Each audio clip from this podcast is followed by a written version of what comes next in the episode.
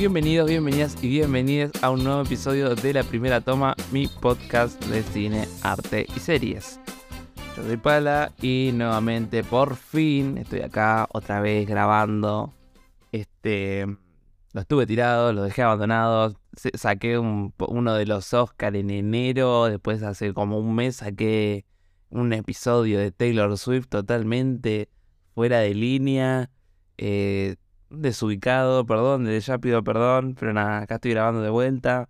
Eh, tuve un montón de problemas, en, un día se cortó la luz en todo el país y de un día para el otro yo estuve dos semanas sin luz. Actualmente en cualquier momento se puede cortar la luz, así que estoy grabando este podcast rápido y con riesgo, así que nada, espero que no se me corte. El episodio de Marvel que yo prometí, lo había grabado, eh, con cuestiones apuradas y corte de luz y demás. Y a la hora de editarlo, la luz se me fue, lo cual se me perdió todo el archivo. Y después lo volví a escuchar y no me gustó tanto como quedó. No había un orden en particular. Y con lo reciente sucedido con Victoria Alonso, la verdad me quedó un poco desactualizado el episodio porque yo había hablado bastante de Victoria Alonso. Eh, seguramente cuando lo toque regrabarlo más adelante, porque Hoy toca Oscars. Eh, si bien mi primer episodio son Oscars y el tercero sean Oscar de vuelta, hablo un poco de mi continuidad grabando. Pido perdón de vuelta. Este, bueno, y el episodio de hoy será Oscars nuevamente. El próximo episodio, eh, si todo se da bien y no tengo que grabar de vuelta en junio, será de The Last of Us, acerca de toda la temporada, eh, todo el revuelo de Last of Us y lo que me gustó y lo que no, capítulo a capítulo. Y ahí sí, yo tendría que estar grabando el episodio de Marvel. Pasará, no pasará, eso lo dirá el tiempo. Dicho esto, espero que estén muy bien, espero que hayan tenido un buen comienzo de semana. Ya estamos llegando casi al fin. Hoy yo estoy grabando un día jueves. Hoy juega la selección, juega la escaloneta. Aproveché que es temprano, ahora mismo son las ocho y media de la mañana. No deberían haber ruidos, no debería haber nada que exceda a mí y a ustedes. Así que, con esto dicho, quiero empezar hablando de eh, a lo que nos compete, que son los Oscars. Eh, la entrega número 95 de los premios de la Academia, que se llevó a cabo, ya no sé ni hace cuánto, creo que hace dos semanas. Hace dos domingos ya se llevó a cabo la, la entrega de los Oscars. No, no fue una noche de sorpresas. Generalmente los Oscars últimamente nos tenían con sorpresas y sorpresas desagradables. Este, voy a decir la verdad. Coda, Green Book y La forma del agua son películas que yo no me las acuerdo. Parasite capaz sí quedó un poco más en el subconsciente colectivo de la gente. Pero The Shape of Water, Coda y Green Book no son la mejor película en ningún lado. En ningún lado son la mejor película. Y si eso es la mejor película de cada año, mamita. El año pasado si no me equivoco, ganó eh, Nomadland. Que tengo que ser sincero, a mí la película sí, sí sé que me gustó Nomadland, pero me gustó más creo que la fotografía de la película y la actuación de eh, Francis McDormand. Pero no... O sea, sí me acuerdo de que va la película, pero no tengo diálogos en la cabeza, no tengo escenas eh, tan particulares en la cabeza. Mi subconsciente no tiene retenida tantas escenas de Nomadland. Así que últimamente los Oscars, como voy a decir la verdad, no me estuvieron gustando las películas nominadas a mejor, la categoría de mejor película por lo menos. Así que este año no hubo sorpresas por el simple hecho de que creo que la ganadora siempre fue muy evidente, a pesar de que tenía buenas competidoras. Ya voy a llegar a eso. Eh, voy a desarrollar esto en orden a medida que se fueron entregando los premios, exceptuando las cuatro categorías que son cortometraje, cortometraje animado, mejor documental y creo que ninguna... Ah, bueno, y... ¿Cómo se llama esta categoría? Mejor banda sonora, porque mejor banda sonora era para Babylon. El único premio que pudieron haberle dado honorífico era para Babylon y no se lo dieron. Así que ese premio tampoco se va a hablar. No me interesa quién la ganó, es de Babylon, ¿sí? Así como La La Land en su momento perdió contra Moonlight, bueno, para el subconsciente colectivo de la gente va a haber ganado La La Land. Moonlight no nos las acordamos nadie, nadie se acuerda de Moonlight. Dicho esto, voy a empezar. Bien, eh, la entrega de premios empezó eh, bastante arriba, a diferencia de otras ediciones. Eh, generalmente empieza con premios técnicos, o solía empezar con premios técnicos, más o menos en 2016, 2017, 2018. A partir del año 2019 y 2020, eh, gran parte de los premios que iban hacia el lado técnico o fueron simplificados a un premio común. Antes había, si no me equivoco, mejor mezcla de sonido, mejor diseño de sonido y mejor algo más. Eh, ahora esos premios se unificaron y ahora es simplemente mejor sonido, que son, esos, son los premios más técnicos que se los haría llevar la película que menos gustaba, pero que sin embargo se lo terminaba llevando. Mm, hay un ejemplo que me acuerdo ahora que es el de Mank, que es eh, la película de Netflix, biográfica, no era biográfica, era una semana en la vida de Sherman Mankiewicz antes de, de la salida del Ciudadano Kane. Y me acuerdo que todos decían, che, esta, esta peli se llevó todos premios técnicos, fotografía, sonido, etcétera, etcétera. Y después no se llevó nada. Bueno, Oscars, ¿no? Pero bueno, esta vez, eh, antes sucedía que los premios técnicos, antes habrá sido los últimos cuatro años de los Oscars, los premios técnicos no se solían entregar en vivo, se solían entregar eh, antes de la ceremonia y uno se enteraba por redes sociales, no se enteraba en la propia transmisión oficial de TNT nada, ya eh, creo que desde el año pasado también se está haciendo, o no, fue creo que a partir de este año que volvieron los premios, muchos unificados, es verdad, pero nada, todos los premios, todas las nominaciones de los Oscars se entregaron en vivo. ¿Sí? Eh, antes empezaba con los premios más técnicos, a medida que iba avanzando la ceremonia iban llegando los premios más importantes. Esta vez no, esta vez se tomó otro rumbo, otra impronta, y se empezó por Mejor Película Animada.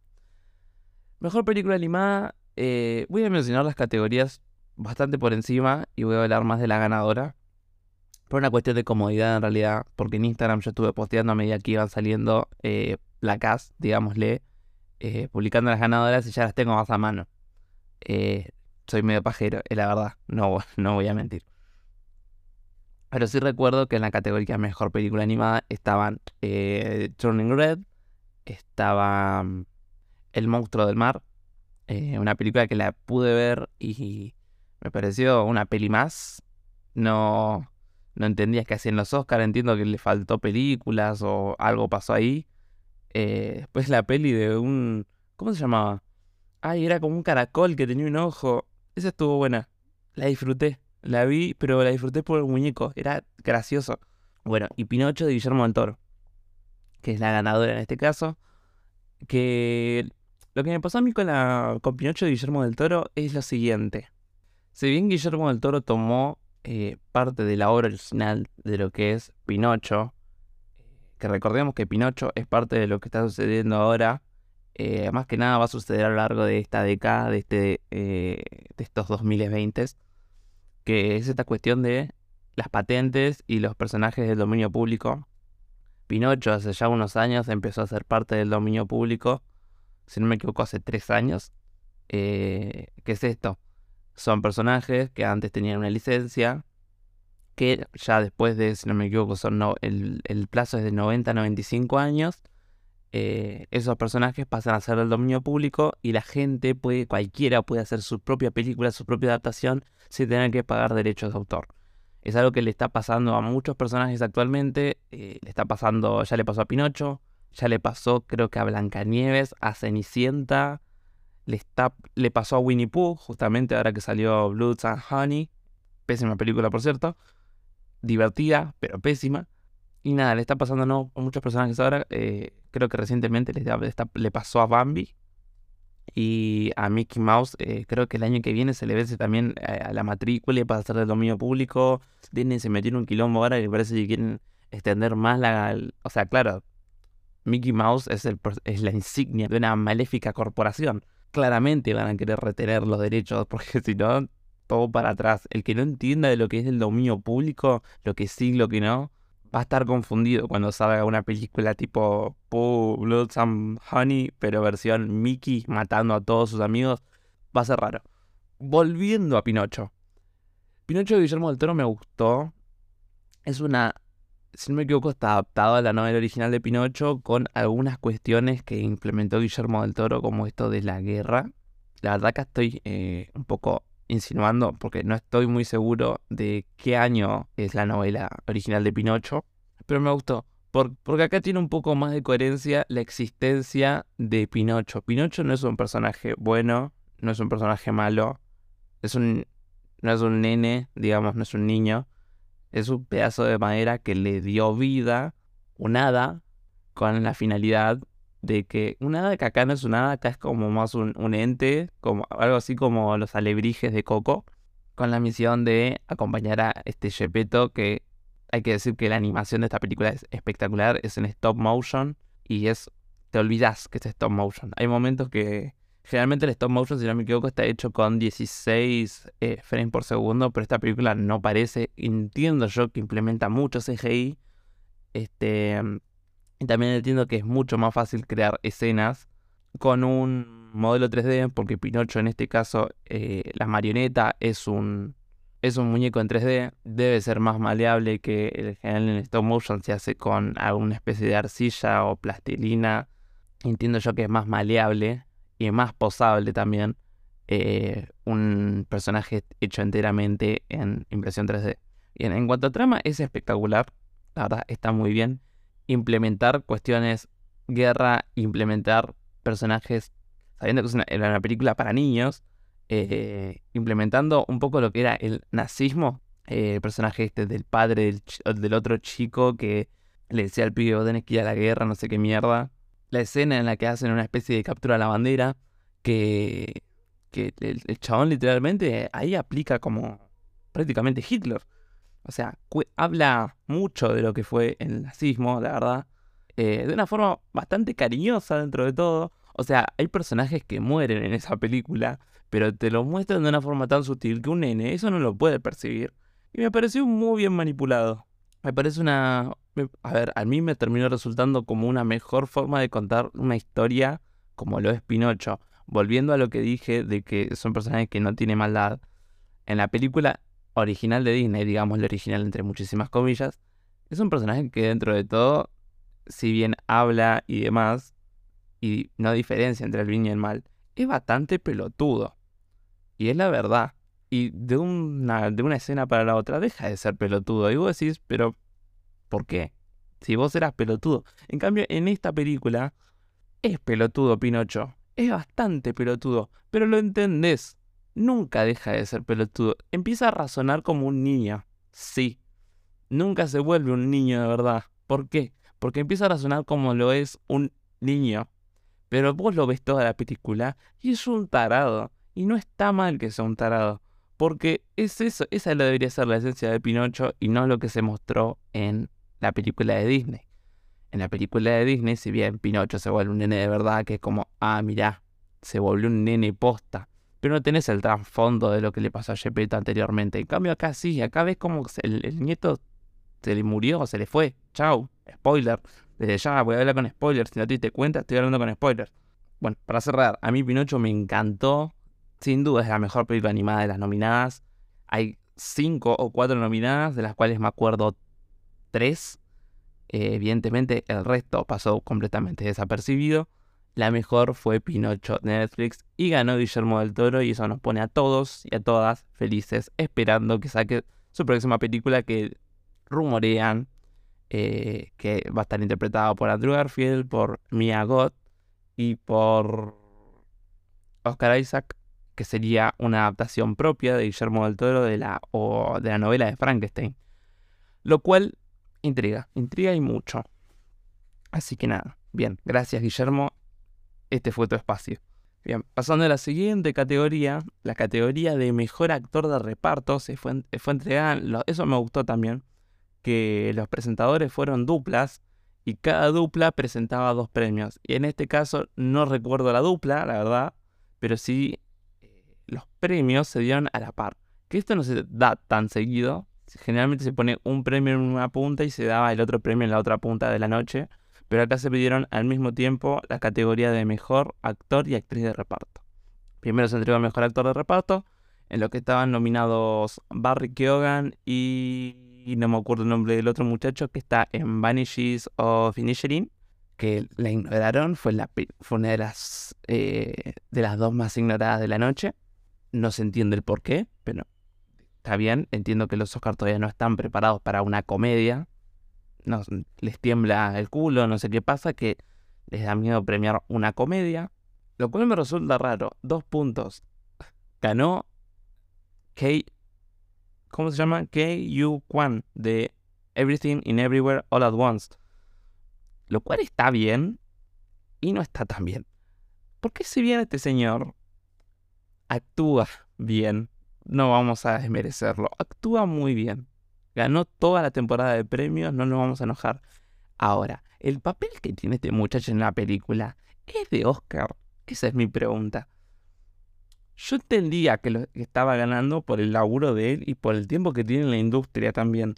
Y que lo haya seguido un poco sabe que es el chico de Indiana Jones 3, el que está con el asiático que está con Indiana Jones en la que es la última cruzada y entendés por qué lo gana. Pero al mismo tiempo yo pienso, nadie lo hizo mejor que él o nadie tuvo un papel distinto. Me pareció raro que el Oscar esté premiando que el Oscar.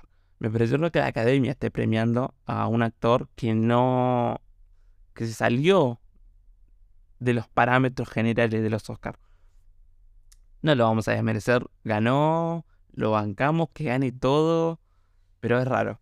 Creo que debe ser de los premios más raros de la noche. Y a su vez, y a su vez, así como el mejor actor de reparto fue raro, la mejor actriz de reparto fue raro, pero fue justo. Porque así también como lo hicieron con Kei Uy Kwan, él, el de Everything, a su vez también están nominadas en esta categoría a mejor actriz Jamie Lee Curtis, que tiene muchos años en la industria, creo que eran 40 años en la industria, tiene un montón de películas. Y Angela Bassett, que Angela Bassett ganó toda la temporada de premios. Pero yo cuando digo toda la temporada de premios, es que ganó toda la temporada de premios. Tipo, ella se postuló siendo la madre de Tachala como, che, yo voy a ganar el premio Oscar, no me importa nada. Y sin embargo, no se lo dieron. O sea, en esta categoría estaban, bueno, ellas dos también estaba como posible ganadora hasta ahí. Kerry Condon de, también de Vanishes of Inisherin. Pero lo gana Jamie Lee Curtis. Lo cual está bien, yo lo considero más un premio a la trayectoria. También es un personaje que es bastante secundario dentro de toda la película. Y es raro. Porque Angela Bassett, si bien había ganado todo, acá no le dieron el premio. Es como que ella dijo, bueno, ya está, me clavo el full, gano todos los premios, ya está, al Oscar llegó cancherísima. Bueno, mamita, no te lo vamos a dar. Ya sé que fuiste la mamá de T'Challa, lloraste, fuiste la reina, no me acuerdo el nombre de la reina de Wakanda, pero se lo vamos a dar a Jamie Lee que tiene una trayectoria que uh, viene de allá buscando los premios. Está bien, se lo vamos a bancar. Jamie Lee es una tipaza. Encima festejó, el, festejó en el, escenario de los Oscars saltando como si fuese un niño. ¿Cómo no, no vamos a bancar eso? Está perfecto. Bien, después eh, después de eso se premió la categoría Mejor Cinematografía o antes llamada Mejor Fotografía, que me molesta tanto esta categoría. Pero no me molesta por la ganadora. Me molesta por los nominados. Si bien Tar tiene una muy buena fotografía, este, que voy a hablar brevemente de Tar, eh, la adaptación la interpretación de Lydia Tarr que tiene Kate Blanchett es espectacular. Y es la que lleva ella toda la película. Ahora, la fotografía de esta peli, mamá, por favor, qué belleza. La escena en la que corre la cortina y abre la ventana. Me atrapaste. Me atrapaste. This is cinema. Es espectacular. Ese momento para mí vale más que Elvis, vale más que eh, The Empire of the Light eh, vale más que, que Bardo. O sea, Bardo está buena la fotografía de Bardo. Pero dale, hermano. Bueno, ¿saben quién ganó? All Quiet at the Western Front. Bravo, bravo, All Quiet, la puta madre, película alemana de mierda. La, foto, la fotografía de esta película es primer plano con apertura de diafragma, primerísimo primer plano, primerísimo primer plano, plano abierto, plano general plano secuencia. Y en eso se basa toda la película. El que tenga algo para decirme acerca de la fotografía de All Quiet de Western Front, que opine distinto que yo, lo invito a irse. A mí esa película no le gana en fotografía. Te diría que ni a Bardo, ni a Bardo no, ni a Elvis le gana. Así nomás. La mejor igual, ¿eh? Un presupuesto de la rezamputa, una película bélica que vos decís, uh, no la vi nunca. Ganó la alemana, está bien. Ya vamos a seguir hablando de la alemana. ¿Por qué? Porque The Whale ganó mejor maquillaje al mismo tiempo, maquillaje y peluquería, lo cual está muy bien. Eh, gran parte de la credibilidad de la película y la interpretación de Brendan Fraser, además de que fue muy buena, en parte es por el maquillaje y cómo se logró la, la personificación física de Charlie. Vos lo ves y es enorme, es muy real. Esa creo que es la definición. Es muy real. Vos el maquillaje lo ves y parece real. Y son todo prótesis con kilos y kilos de maquillaje y me parece justificado teniendo en cuenta las competidoras, en este caso, que eran All Quiet también. Estaba Elvis, estaba The Batman y estaba Wakanda Forever. O sea, creo que ninguna destacó por su maquillaje su peinado, eh, teniendo en cuenta que The Whale se graba enteramente en una sola locación, en un solo entorno, cuatro paredes prácticamente, y con un solo personaje guía en toda la película. Y ese personaje guía en toda la película, personaje guía entre comillas, vamos a decirle personaje referente. Ese personaje referente en toda la película es el único que está maquillado enteramente. Creo que era obvio que iba a ganar mejor pelo, pelo, mejor maquillaje peinado. Después, la mejor categoría, la mejor categoría, la categoría de mejor diseño de vestuario. Hay controversia un poco, pero por mí más que nada. Estaban nominadas eh, Everything in Everywhere All at Once. Estaban Elvis, que Elvis me parecía que tuvo buen vestuario. Lástima que son en su gran mayoría vestuarios de los 50 y los 60 readaptados. Eh, creo que eso es lo que pierde un poco puntos y lo entiendo. Ganó Wakanda Forever. Me, me resulta extraño que gane Wakanda Forever porque si bien lo pensamos un poco, no sé qué tanta diferencia hay entre la ropa que hay en Wakanda Forever y la ropa que se puede utilizar en Black Panther, la primera, que creo que ganó la misma categoría.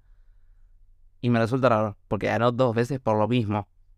Raro. Yo se lo hubiese dado, si me preguntás, a Babylon, claramente. Babylon tuvo no solo un mejor diseño de vestuario, sino que en todas las escenas que ves a Margot Robbie, tiene un vestuario que está increíble. Eh, lo que usa Diego Calva es espectacular, toda la ropa. Esa película, si algo que tiene mucho, es muchos vestuarios que están eh, muy bien pensados. Más que nada desde el aspecto del color. Desde la, ¿cómo se dice? La colorimetría. Eh, están muy bien pensados. Inclusive en el final con Toy Maguire y su saco de color rojo. Medio como la escena final de, de Boogie Nights. Me pareció que estaba todo muy bien pensado. Tal vez yo le estoy dando una característica, le estoy brindando una característica que quizás la película no tiene, yo creo que sí. También hay que considerar que a mí Babylon me parece la mejor del año y no estuvo nominada mejor del año. Y también puede parecer que Wakanda Forever a mí no me gustó del todo, puede ser.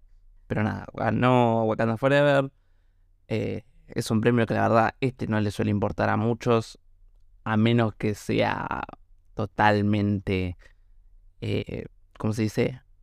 Totalmente merecedor. Como pasó en, si no me equivoco, la entrega del 2018-2019 que ganó Little Woman, que ahí sí era merecido.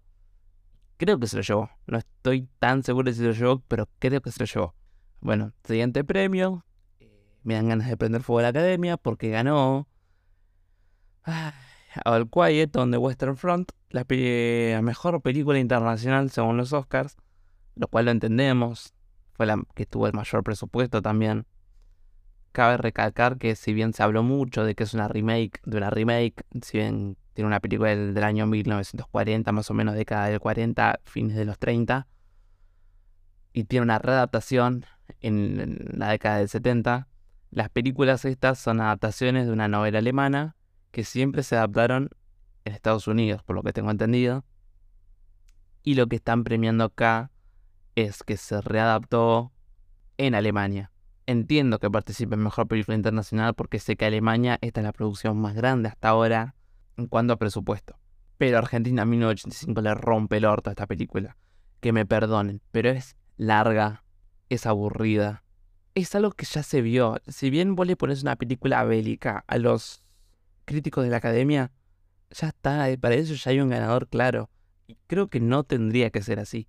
Porque claro, a ellos les toca más la fibra de la guerra con Alemania y demás. Y acá esta peli se retrata un poco eh, a esta juventud que los mandaron a la guerra. Y sin embargo, en la guerra ellos no, sabían, no estaban preparados la gran mayoría.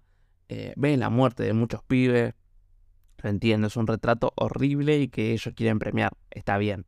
Pero Argentina 1985. Argentina 1985, protagonizada por Ricardo Darín, dirigida por Santiago Mitre y co-protagonizada por Peter Lanzani, nuestros tres representantes allá afuera, tenían que ganar. Me parece a mí una falta de... O sea, vamos por partes. Yo vi Close, creo que era danesa Close, me gustó, pero para nada era mejor que Argentina 1985. O sea, Argentina 1985 tenía todas las de ganar porque básicamente estamos hablando de el juicio de las juntas. El que no conoce el juicio de las juntas, básicamente Argentina estaba en un gobierno militar y que lo que hizo el abogado Astracera fue agarrar a todos esos militares que estaban en ese entonces al mando del país y los mandó todos presos. O sea, un abogado contra el gobierno prácticamente. Creo que es algo que en Hollywood nunca se vio y sin embargo creo que lo van a terminar readaptando así como pasó con El secreto de sus ojos. Yo creo que va a pasar, así como pasó con Nueve Reinas, eh, no fue en Estados Unidos, creo que fue en Inglaterra. Va a terminar sucediendo porque es una historia que les va a gustar, que gusta, pero que no va a ser premiada nada por una simple cuestión de que no tiene el mismo condimento que el que tiene Argentina y de cómo se vive Argentina. Además de que si vamos al caso, está basado en hechos reales. Eso generalmente a la academia le gustaba. Digo, le gustaba porque premiaron a esta cosa, All Quiet. Bueno, ¿qué le vamos a hacer? Mira, si era por mí, si era por mí, y si Argentina no va a ganar, yo quería que gane EO de la película del burro, boludo. La película polaca que la protagoniza un burro, literal. Yo prefería que la gane esa. Déjate de joder, la alemana es un plomo. Son 2 horas 40 de una peli bélica que vos la ves y no tiene nada que envidiarle a 1917. Pero en lo más mínimo, 1917 es mil veces mejor. Pero mil veces. Y todo, hay gente que no le gusta 1917 y lo entiendo. No está mal que no te guste la película. Te puede gustar más All Quiet, pero no me puedes decir que esta película es más que la otra. O mínimo ponerlas al mismo nivel, medirlas con la misma vara y decir, che, bueno, Sam Mendes tenía que haber ganado el Oscar por 1917. O sea, Sam Mendes pudo haber ganado. Sam Mendes pudo haber ganado como mejor director. No te digo mejor película, te digo mejor director. Pero nada, me acuerdo ahora se le dio a Bon Joon-ho, que también estuvo bien premiado. Pero se entiende lo que voy. O sea, esta película, si bien es muy buena película, no es mejor. En lo más mínimo. O tal vez yo soy muy termo igual. Puede ser. Capaz alguien me dice, che, yendo carajo. Para mí no es mejor. Para mí no es mejor y no quiero hablar más de All Quiet en lo posible. No me acuerdo en qué premio más adelante ganó. Creo que no ganó nada más. Pero no quiero seguir mencionándola. Dicho esto, ganó la concha, no me he olvidado. Mejor diseño de producción también lo gana All Quiet. Hubiese preferido que lo gane Elvis. Mira lo que te digo. Elvis hubiese preferido que lo gane. Mejor diseño de producción y ya está. Nos la sacamos encima. All Quiet no ganas más. Después, bueno, otra película que no me gusta. No es que no me gusta, no la vi directamente, pero yo sé que no me va a gustar. Eh, mal por mí, porque nunca hay que prejuzgar esto. Estas cosas hay que verlas para criticarlas. Pero a mí, no, a mí Avatar no me genera nada. Avatar 1, a mí yo soy esa gente que la agarró tarde Avatar, si bien Avatar estrenó el año 2009, 2010, 2011, 2012, uno de esos cuatro años. No me gusta. No me parece la locura que todos dicen que es. Si bien James Cameron me parece un director de la red puta, no me parece una locura Avatar la primera. Y la segunda, cuando estrenó, la verdad ni siquiera quise pagar para ir a verla porque primero es Avatar. Ya de por sí Avatar no, no me genera. Y encima ver Avatar en 3D, porque acá al menos se entrenó solo en 3D. Ver Avatar en 3D, que a mí el 3D medio que me, me marea un poco. Y encima, tres horas, era quedarme en mi casa o ver Avatar en el cine y morir en la sala. Preferí quedarme en mi casa. Pero entiendo que gana mejores, ganó a mejores efectos especiales o VFX. Lo cual está bien. Es una película que está enteramente hecha en CGI con actores y motion capture. Me parece que es correcto y coherente. Rápidamente paso a otro premio. Paso a otra categoría. Que son las categorías de guion. En este caso, que me gusta también que las hayan premiado al mismo tiempo. Hay que darle un punto a favor acá a la academia que hicieron que la ceremonia se pase en un pedo. Si bien hubo muchos cortes comerciales, igual se entiende porque es la noche más vista posiblemente de Hollywood. Eh, en cuanto a televisión, es entendible que nos hayan puesto un montón de publicidad. Pero fue bastante dinámica la noche. Cuestión de que haya un solo conductor y después dos integrantes de la academia premiando constantemente. Fue bastante, lo hizo bastante dinámico. Y que las categorías estén juntas también, porque era como que te sacabas un, un, peso. Te sacabas categorías de encima rápido. No tenías que ver si mejor guion adaptado se premiaba al comienzo, después si mejor guion original se al final. Ya no pasa tanto. Antes sucedía mucho que el mejor guion original lo ganaba el mejor director y el mejor director la mejor película. Sucedía muchísimo antes. En las últimas premiaciones eso estuvo siendo pausado. Esta entrega dio la casualidad de que también se dio de esa manera. El mejor guion original lo ganó Everything in Everywhere All at Once. Lo cual está bien. Es una falopeada de película. Es original. No sé si es el mejor guion, la verdad, pero me parece bien, teniendo en cuenta que las competidoras eran The Fablemans. no hablemos de Fablemans ahora. Triangle of Sadness, que no me parece el mejor guion original para nada.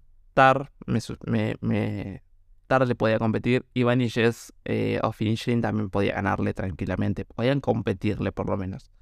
Pero está bien, ganó Everything Everywhere All at Once. Y nada, hay que felicitarlas, ¿qué vamos a decirle? Y mejor que nada adaptado lo gana Woman Talking, que a mí me gustó bastante Woman Talking, me pareció una revelación, porque yo la verdad no había dado ni dos pesos por Woman Talking el día que la nominaron. Es más, creo que en el, primer episodio del podcast, cuando lo, empiezo con los Oscars, digo que no, no sabía qué onda esta película, no sabía ni por qué estaba. Pues ni siquiera tiene categorías de mejor actor, actriz, eh, actriz de reparto, actor de reparto, no tenía nada. Y sin embargo la película es bastante buena. Y entiendo que a mucha gente no le gustó. Por, eh, se dice, habla mucho generalmente de este... Se dice mucho que hay un, en Hollywood actualmente hay un espectro de feminismo de cartón. El cual no me parece. El feminismo será feminismo siempre. Te guste o no, es problema tuyo. A mí la película me encantó. No me parece en ningún momento que tenga un momento feminista que vos digas, uh, la verdad, no, no me parece. Pero uh, Woman que es una muy buena película. Les invito a ver la posta. No sé si ya está disponible en, Star Plus o en HBO. Yo la vi por Torrent. Vean el estremio. Eh, la van a pasar bien. Es una película muy entretenida. Bueno, después se premió el sonido. El sonido que lo gana. Mejor sonido lo gana Top Gun Maverick. Que brevemente Top Gun Maverick. Eh, creo que a todo aquel que la vio le gustó. En su momento diríamos que salvó al cine porque en Estados Unidos al menos la taquilla máxima creo que fue la de Top Gun Maverick post pandemia. Teniendo en cuenta que después de la pandemia la gente generalmente no estaba yendo mucho al cine y estábamos, me incluyo, estaba mucho más conforme con el streaming. Pero Top Gun Maverick es verdad que dieron ganas de ir al cine de vuelta. Y más cuando salís con el resultado de la película, eh, que es espectacular tiene una esencia, prácticamente la misma esencia que la primera película de 1986. Está muy buena, realmente está muy buena. Y a nivel sonido, que es la categoría que ganó, yo, eh, si bien la vi en una sala de cine, la experiencia inmersiva fue buena, pero la verdad el cine que yo fue bastante pedorro, no tenía el audio de 7.1, el llamado Dolby Atmos, tenía dos, tres parlantes en los costados y demás.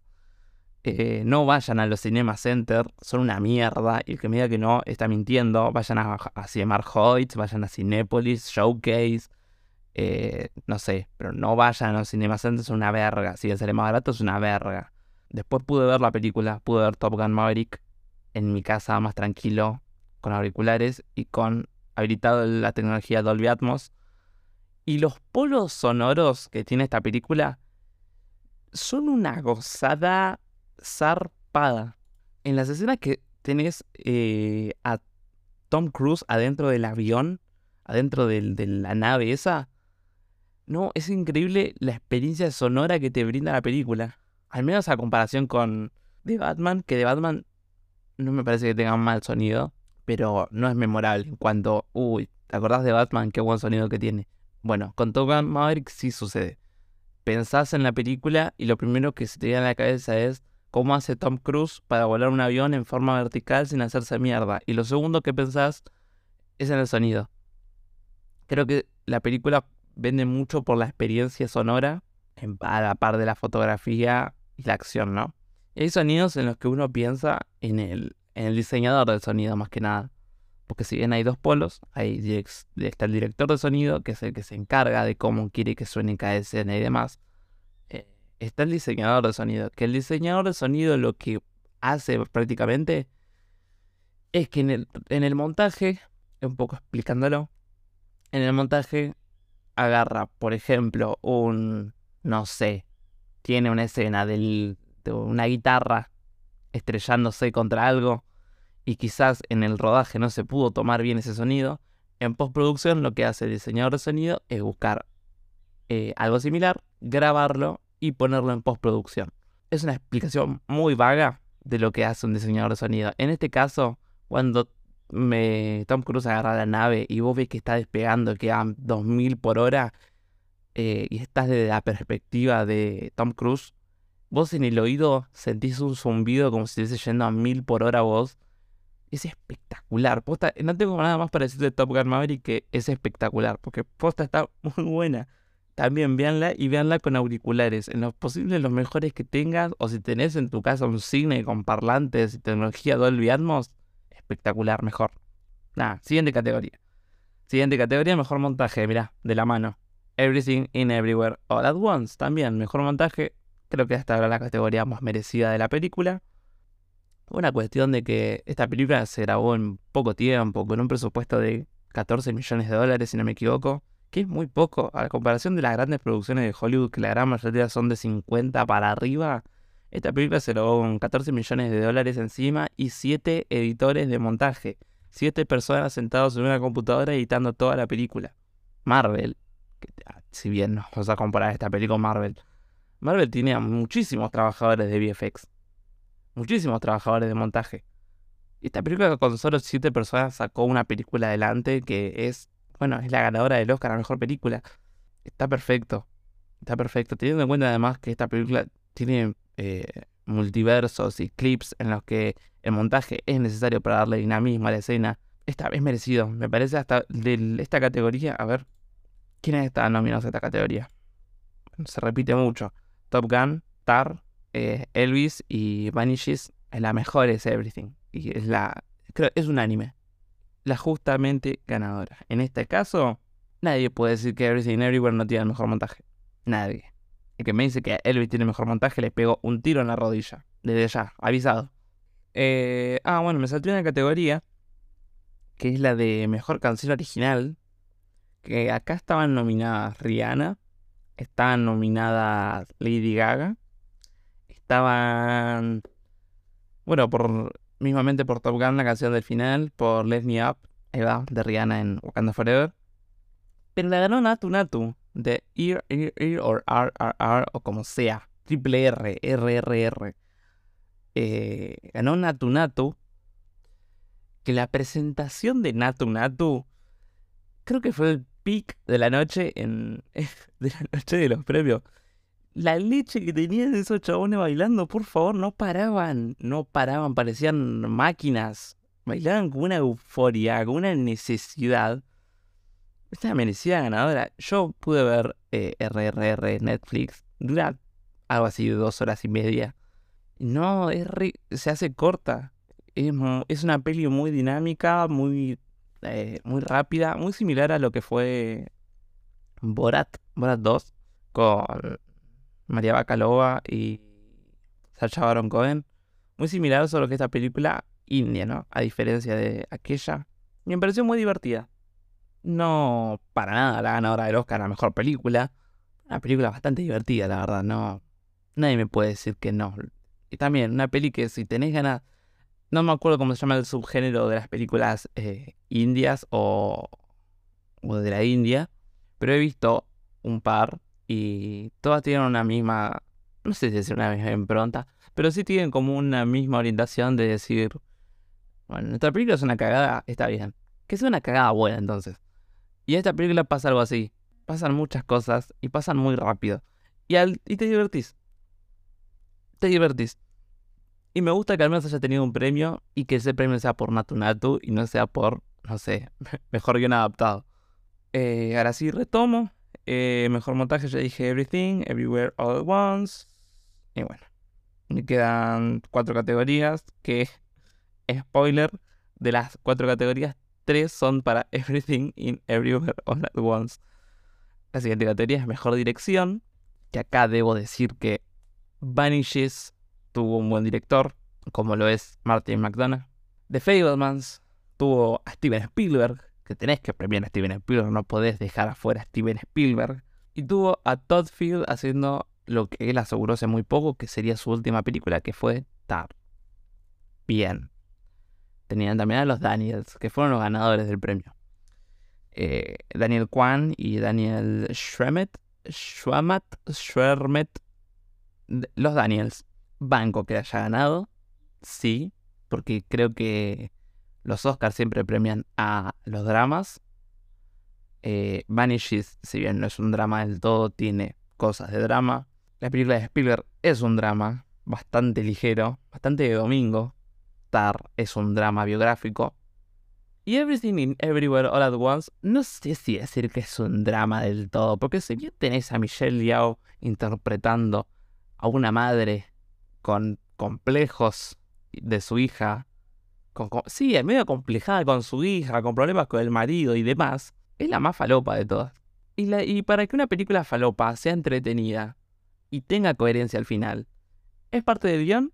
Es parte del guion. Pero si no sabes llevarlo bien a la pantalla y con el equipo, no tiene sentido. Y acá un, creo que los Daniels es donde hacen el mejor trabajo. Llevan muy bien en, llevan muy bien lo que quieren decir a la pantalla, lo interpretan muy bien a nivel visual y creo que hay que darle la derecha de decir, está bien, la dirección acá fue mejor la de ustedes. Si bien a mí me hubiese gustado que gane Spielberg porque The Fablemans en la noche no se le entregó nada, es entendible que lo hayan ganado los Daniels teniendo en cuenta que la mejor película del año es Everything in Everywhere All at Once. No me parece a mí la mejor del año yo si bien fui parte de aquellos que empezaron a echar las pelotas en Twitter eh, de la mano de, de Anna Manson, eh, la Capitana Marvel, más conocida también, yo también milité la película, yo quería que la traigan a los cines, yo quería, eh, después de Multiverse of Madness más que nada, yo quería ver una película con multiverso que nos tenía prometido, y esta película cuando salió su tráiler, prometía mucho.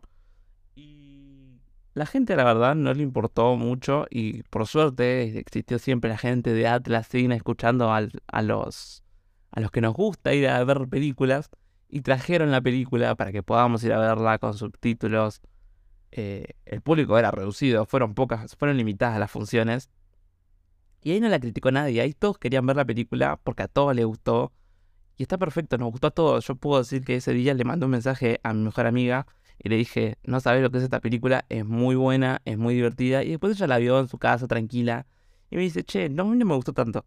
Y es entendible.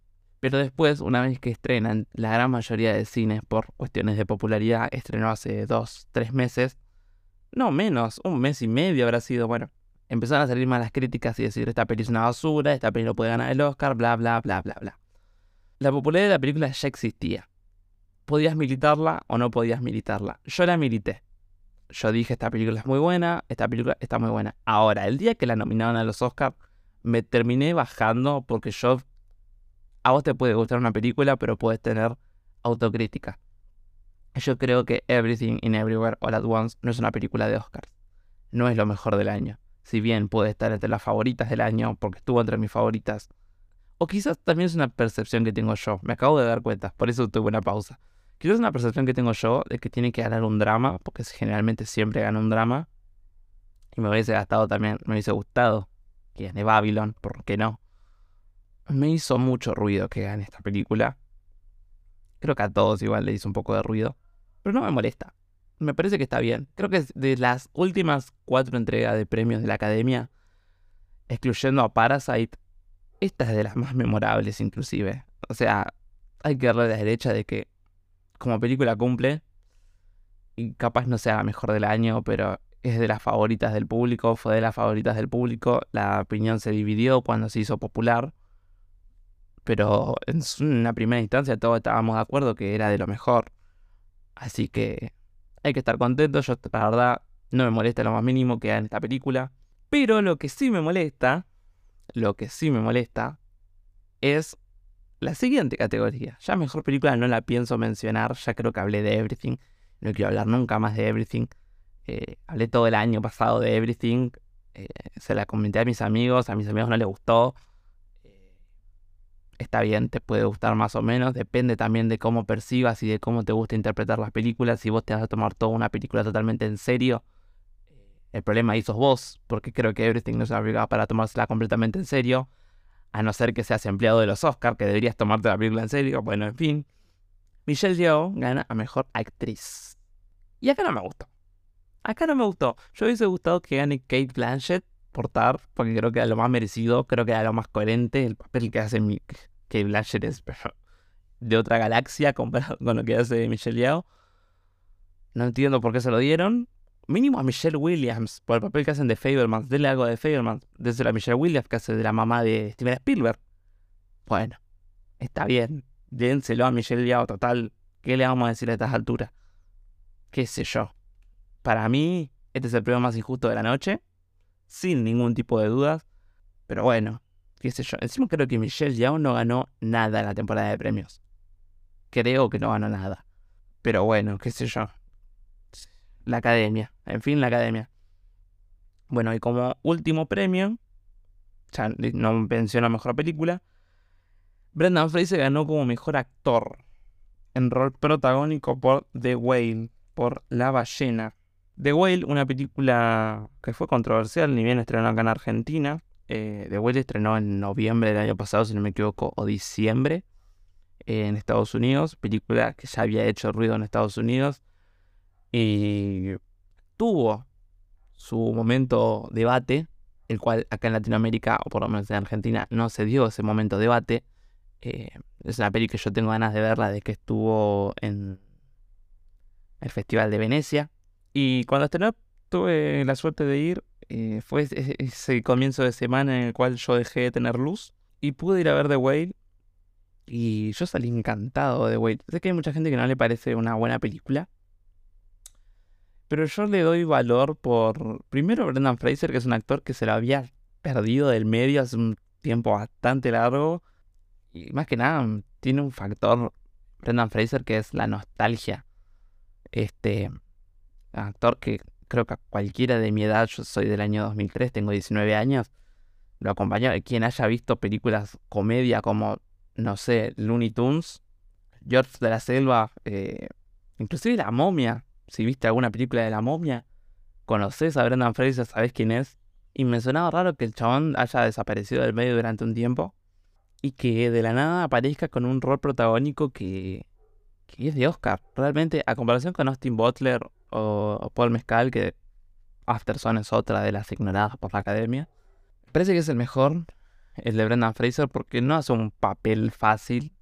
Este, Charlie es un personaje complejo que hablando de la película, eh, ya voy a volver a Brendan, pero hablando de la película, al menos acá en Argentina sí, hubo una controversia en cuanto a la película por un supuesto mensaje gordofóbico a la sociedad de esto de decir, al menos lo que entendí yo que la gente se quejaba, de esta cuestión de que él es un monstruo porque es gordo, o porque está obeso, o porque tiene un sobrepeso excesivo yo no lo interpreté así, yo no sé qué, eh, no quiero criticar, pero no sé qué tan bajo tiene que ser el nivel tuyo de comprensión para entender que la película quiere darte ese mensaje. A ver, a mi parecer, de la película, quizás yo tengo un, un nivel de interpretación diferente, o sea, un nivel, no un nivel, una capacidad diferente. O sea, si bien yo creo que la película para nada quiere decir eso, yo creo que la interpretación por parte de la gente es otra, creo que la sensibilidad también de la gente es otra, creo que igual la obesidad es un tema, no voy a decir tabú, porque no es tabú, pero sí hay cosas de las que no se puede hablar hoy y una de esas es la obesidad. Y la película no habla en sí de la obesidad.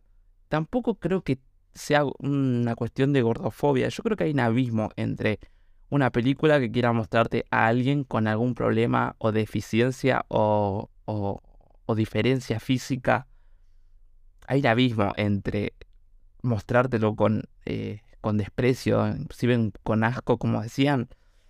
Hay una diferencia, una brecha, un abismo enorme entre decir eso y el retrato de alguien el cual padece de esa obesidad.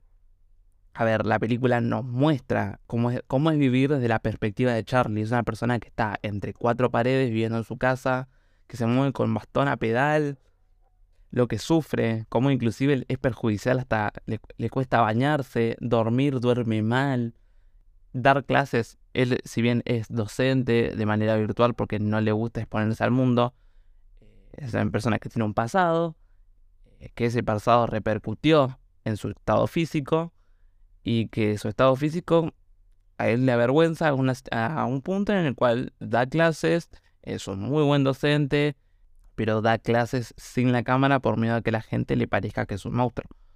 También en esta película se toca un poco la fibra, fibra muy sensible, que es esta cuestión de eh, la sinceridad y demás, de que le sean sincero a él, de que si les parece un monstruo. Y acá es donde yo entiendo que la gente puede interpretar que es una película gordofóbica, pero en ningún momento él se lo trata como un monstruo, en ningún momento se lo retrata como uno. Si bien hay escenas que creo que no tuvieron que haber estado dentro de la película, creo que son necesarias en un punto, como las escenas en las que él se lo ve atragantándose con comillas y demás, pero no es porque es una persona que eh, es un animal, como se puede decir. No, es una persona que realmente sufre de esas cosas porque su cuerpo no se lo permite. Yo esto lo mencioné eh, un, poco en Twitter, que es esta cuestión de que yo creo que la película, si bien se llama The Whale, por una cuestión de que, porque la situación de Charlie es un sobrepeso que ya no es sano, también es por una cuestión de que la película ronda en torno al poema de su hija, que es Sadie Sink, interpretada por Sadie Sink, que es un personaje completamente cliché, pero que ella lo hace muy bien. Eh, es el amor de mi vida, así que yo no voy a decir que nunca ella trabaja mal, ella trabaja muy bien, pero el personaje que tiene es bastante cliché. Eh, es una pendeja mala porque tuvo problemas los padres y ella es mala porque es mala y nada, soy re mala, soy la más capa de las capas. En fin, además de la situación física de Charlie, también se basa, es más, la película incluso comienza con eso, que es con un ensayo del personaje de Sadie cuando es niña, que es en torno a Moby Dick, que es eh, esta historia de la ballena y del pescador, etcétera, etcétera, que a primera instancia no tiene mucho sentido la película.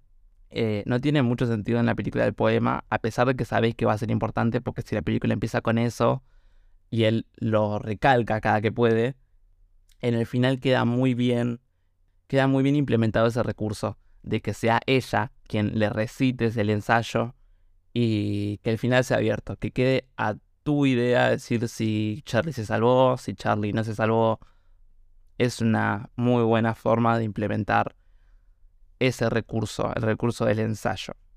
Es una peli que, a ver, si bien generó bastante polémica, es una muy buena película. No, no impide que es un plomo en el sentido de que te vas a bajonear seguro, tenés que ver la película estando tranquilo.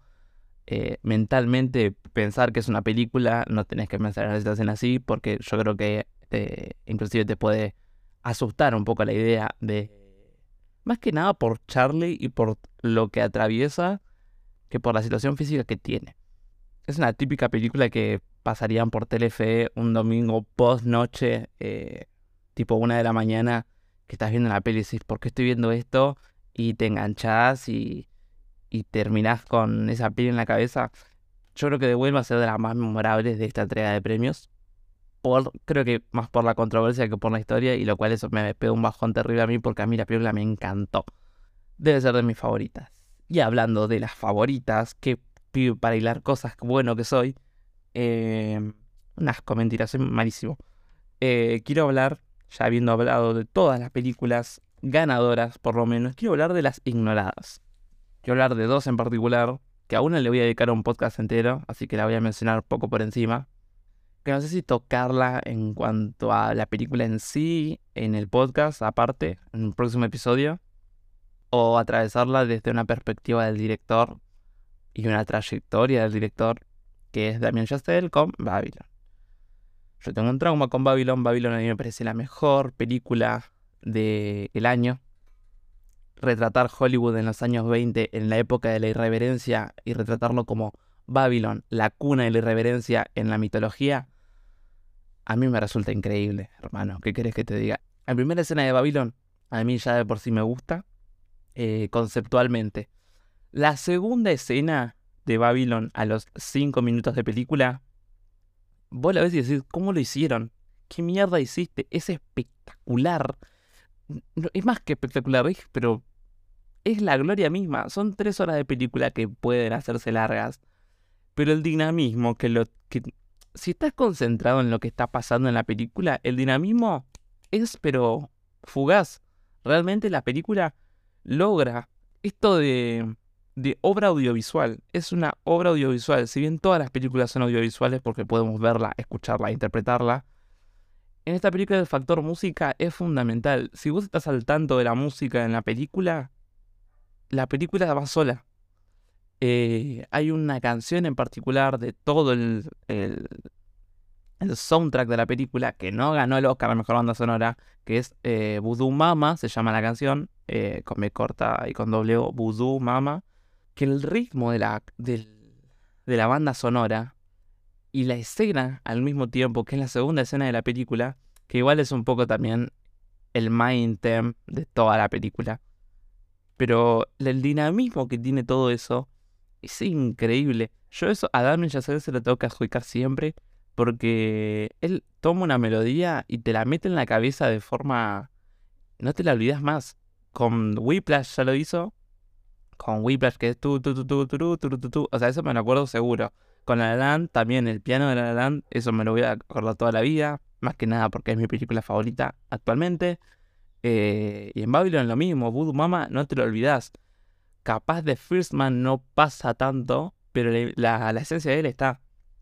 Si bien es una película más biográfica, eh, la experiencia sonora de The First Man es una locura. Está a la par de, de Top Gun Maverick. Pero nada, yo al menos considero que tuvo que haber tenido nominaciones. Entiendo también que Hollywood no haya nominado a Babylon por el retrato negativo que, haya, que le dio a Hollywood. Este, esto se lo escuché a Nicolás Amelio Ortiz eh, de Seb Films, que me parece que es una, una idea muy acertada. Decir que Babylon es la, la hermana, la oveja negra de la familia de La Land. O sea, es la, la, la hermana malvada de, La Land. Si bien La Land es el retrato más lindo de Hollywood, del sueño americano, de vivir en Hollywood, de ser actor y demás, Babylon es todo lo contrario. Babylon te sitúa en, bueno, la década de los 20, 30, 40 casi, eh, donde el cine estaba en, constante, en constante, esto que digo yo en todos los episodios hasta ahora, ya van tres episodios y en los tres lo dije, esto de la reinvención del arte. Y tiene esto, esto de, en este, en este año fue así, y después tuvieron que reinventarse para hacer esto así y cómo las propias reinvenciones se fueron comiendo a los propios protagonistas. Capaz, no quiero arruinar esta película a nadie, así que no voy a entrar en mucho detalle, pero el personaje de Brad Pitt es como el pic de los actores, es tipo Leonardo DiCaprio consagradísimo, con el cine mudo. Y cuando el cine implementa el sonido, es cuando empieza el declive de él. Es, es muy bueno como a algunos personajes les favorece en la innovación y a otros les perjudica. Y ves el avance del cine, a, modo hasta un poco educativo incluso, ilustrado de, forma, de la forma más negativa posible. En cambio, La La Land, si bien no tenés tanta innovación, porque estamos hablando de un canon bastante más contemporáneo a nosotros, está este, esta idea de, del sueño de Hollywood de, vivir del arte, de, poder hacer esto y, fracasar y volver a intentarlo y fracasar de vuelta, tropezarte y volver a intentarlo. Y en Babylon sucede de, de, si bien una vez que llegas, es el lugar más feo del mundo. Tipo, Hollywood no está bueno en lo más mínimo. Vivís en la cumbre de las drogas, de las orgías, de las, de las fiestas, de la mafia incluso. Es una muy buena película, tuvo que haber estado nominado más, pero entiendo también que la academia es Hollywood. Y a Hollywood no le hubiese gustado, no le hubiese gustado, a Hollywood no le estaría gustando el retrato que se le hizo de su propio medio. Es entendible. Y la otra película que a mí me hubiese gustado también, que no sea tan ignorada, es eh, The Fablemans. Yo soy un fanático bastante grande de la obra de Spielberg. Me gustan, creo que a todos nos gusta por lo menos una película de Spielberg. Hasta, bueno, toda su carrera generalmente tiene películas que son muy buenas. Creo que a cualquier persona que vos le preguntes, decime un director y no esté muy metido en el nicho del cine, te va a decir Steven Spielberg por cuestiones lógicas. Y lo que me pasó con The Fablemans es que yo no sabía, y esto es una realidad, yo The Fablemans la pude ir a ver al cine, eh, lo invité a mi, a mi padre, y me dijo, ¿qué estamos yendo a ver? Y yo le dije, vamos a ver The Fablemans, que The Fablemans, o Los Fablemans, es una película de Steven Spielberg. Nada más. Yo no había visto el tráiler, mi papá no había visto el tráiler. Eh, yo desde que sabía del anuncio de la película de Steven Spielberg biográfica, decidí no ver ningún tráiler, solamente ver el, vi el póster, el elenco. Y, y fui al cine así, sin ninguna idea, sin ningún prejuicio. Porque yo siempre tuve esa idea de que, por más de que no veas el material previo antes de la película, eh, puedes estar emocionado. Y fui con bastante ganas al cine a ver la película. Y debo decir que la disfruté un montón me parece, sin dudas, mi película favorita del director.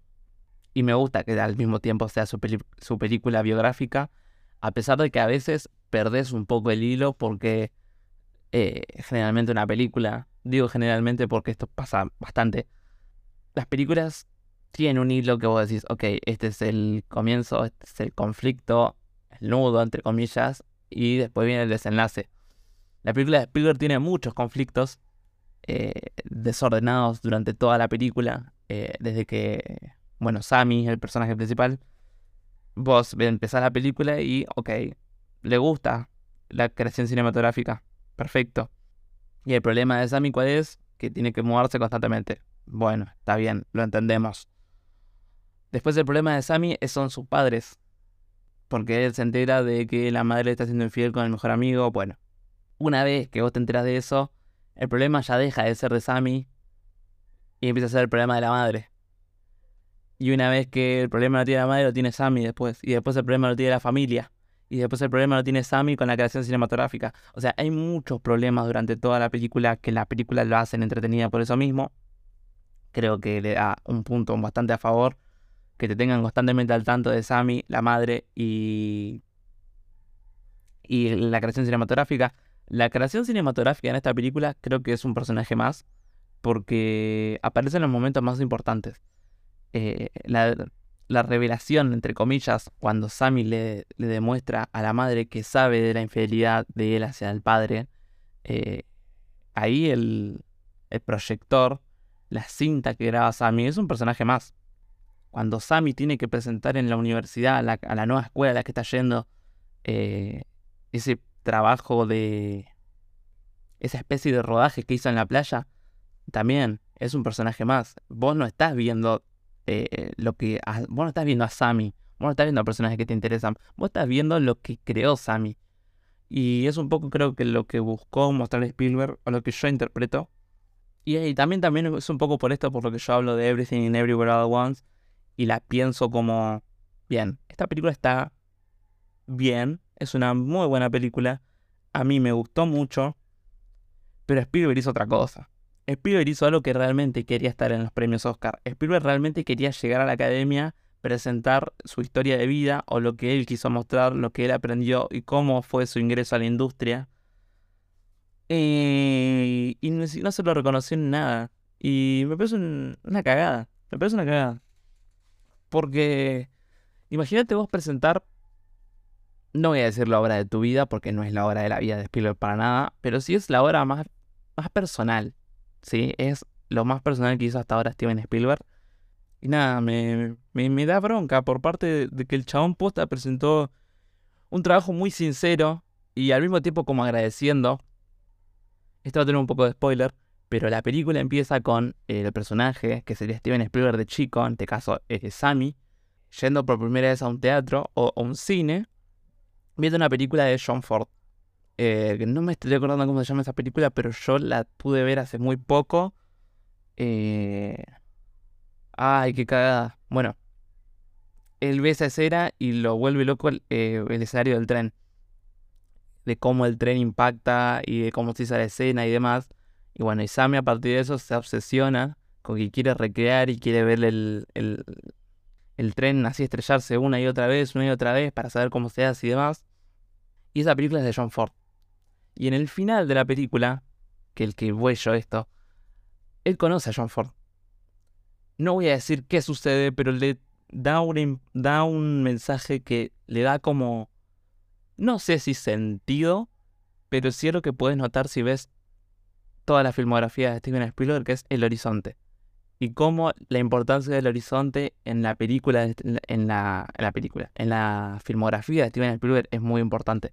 Yo, después de The Fablemans, pude ver eh, Jurassic Park y si te sentás un poco a ver eh, cuestiones del, del horizonte y la línea de la fotografía, de cuál es el foco, entendés cuál es el sentido que tuvo Steven Spielberg acerca de lo que le dice John Ford eh, cuando lo conoce. Yo no puedo saber si es verdad o no lo que relata Spielberg o lo que demuestra Spielberg que fue la situación con John Ford, pero da un mensaje como, como agradeciendo encima del final porque le termina dando la importancia a la línea de horizonte en la última escena de la película.